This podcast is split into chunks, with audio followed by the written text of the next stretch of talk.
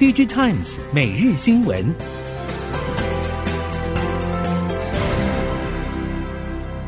听众朋友们好，欢迎收听 DigiTimes 每日新闻，我是王访月，现在为您提供今天的科技产业新闻重点。首先带您关心。中国将第三类半导体视为最佳弯道超车产业，尤其政府支持大约十年的碳化矽，在去年取得国际车用 IDM 厂的购买长约，写下具有历史意义的新篇章。但今年却疑似率先启动价格战。供应链消息指出，主流六寸碳化矽基板价格跌幅直逼三成。业者透露，上述取得 IDM 合约的某一现场化被动为主动，率先降价，迫使二三线厂都得跟进。不过，目前中国碳化系基板砍价还是以境内为主。半导体业者指出，国际通路上报价仍然维持稳定，没有降幅出现。业界原本期待微软将在二零二四年推出新一代作业系统 Windows 十二，为 AI PC 增添爆发柴火。但供应链指出，微软 Windows 十二预计二零二五年才问世，今年中旬将会先推以 AI PC 为主的 Windows 十一更新版，并将与高通在 Windows on ARM 以及 Intel 的 X 八六系统整合，在今年台北国际电脑展亮相，要将 AI PC 声势推上另一个高峰。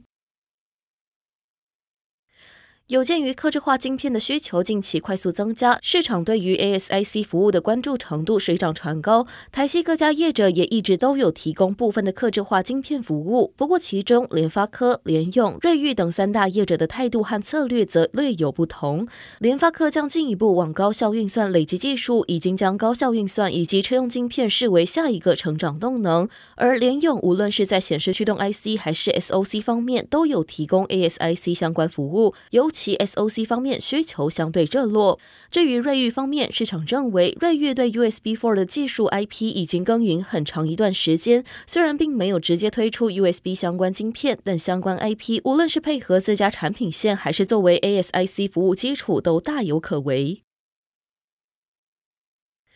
记忆体市场价格水涨船高，也加快拉动记忆体规格的升级效应。立积型记忆体 IC 设计业者金豪科指出，随着原厂产能调整，主流记忆体朝向 DDR5 迈进，而 AI 伺服器应用窜红之后，也将带动边缘 AI 应用需求热潮成长。金豪科导入的 AI 新案已经陆续布局当中，将挹注营运成长新动能。金豪科近年来发展 SOC 记忆体，采取 KGD 出售到台湾 IC 设计厂商，供应链不容易取代，将切入 AIoT、影像辨识、WiFi 等各类 AI 相关应用市场，且 AI 边缘应用需要搭配相关城市应用，将推升 Flash 需求，连带成长。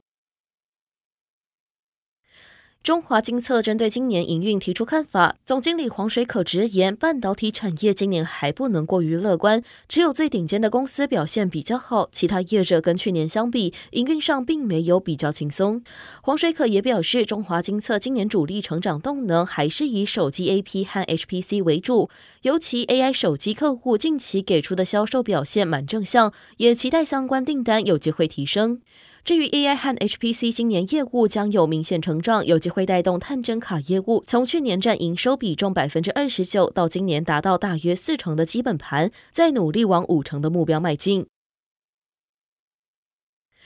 ChatGPT 火红带动大型语言模型进入高速发展阶段，在手机领域的 AI 应用由三星电子打响第一枪，中系业者也纷纷宣示推出搭载大型语言模型的旗舰机，并更新 AI 战略。魅族宣布将停止传统智慧型手机新项目研发，全力投入 AI 终端。OPPO 创办人兼 CEO 陈永明最近在内部信中提到，AI 手机将成为继功能型手机和智慧型手机之后，手机产业的第三阶段。而华为则将在二月下旬的新品发表会带来更多 AI 消息。今年，Realme、Vivo、小米等中系手机业者将持续推出多款主打 AI 的手机。产业玩家动作频频，AI 手机时代已经成为共识。半导体在地缘政治氛围下成为各国战略产业，但业界认为，当全球化退回区域化的同时，产业为了分散风险，透过跨领域合作强化在地产业韧性变得非常重要。近年台湾两大兆元产业，包括机械与电子制造业，积极朝向凝聚台湾机电供应链的方向整合。接下来，二零二四年国际半导体展将增设精密机械专区。机械工会指出，台湾精密机械业者可以从半导体后端制程及检量测设备等相关产业着手，以进口替代为目标，取得进军半导体产业门票。电子纸大厂元泰科技位在新竹的厂办大楼正在兴建当中，预计今年中旬启用。后续还有观音厂的扩产计划，将增设多条产线，扩大电子纸材料生产。同时，以连续九年为员工年度调薪作为号召，展开招兵买马，预计未来两到三年将陆续增补一百五十位人才。展望今年，市场预估元泰客户库存调整已经告一段落，但第一季受到工作天数较少影响，预估营收表现还是偏弱，但看好后续电子纸货架标签持续出货，以及彩色电子书阅读器新品可望发布，预期元泰营运将一季比一季走高。新能源车龙头比亚迪打响春节后车市价格战第一枪，两款插电式混合动力车秦 Plus 荣耀版和驱逐舰零五荣耀版上市，售价大约新台币三十四点八万元，一口气调降人民币两万元，相当于在中国市场六只 iPhone 十五 Pro Max 就能买一辆比亚迪。而紧接着，长安起源、哪吒 X 车型以及上汽通用五菱品牌事业部高层也对外宣布跟进。吉利汽车集团 CEO 干家越也警示，今年将迎来更激烈的车市竞争，卷价格、卷产品、卷服务、卷流量，会是最卷的一年。台积电原本可能在桃园龙潭科学园区第三期新建一点四奈米生产线，却因故主动放弃。相关官员指出，龙科三期经过政府核定后，就一定要推动。以目前全球氮化镓和碳化矽等化合物半导体供不应求的市况来看，未来如果厂商想要在北部扩大投资，有可能就会落脚龙科三期。竹科管理局长王永庄表示，龙潭科学园区第三期是行政院核定的开发案，撤案的可能性是零。管理局还在持续和地主沟通，最后还是会推动，只是征收面积会比规划的再小许多。新竹地区由于交通方便，又有人才培育基地，有助于新竹发展成为台湾科技产业的发源地。不过，却也因为周边土地利用逐渐饱和，厂商想要挤进新竹难度越来越高。即将在今年五月二十号就任总统的赖清德曾经提出一项政见，要推动桃竹苗大溪谷计划。也就是说，新竹科学园区的范围除了既有的空间之外，未来政府的土地征收还要持续扩大，从桃园市的南区到苗栗县的北部土地都会纳入大溪谷计划中，让必须服务全球客户的科技业厂商放心在台湾投资。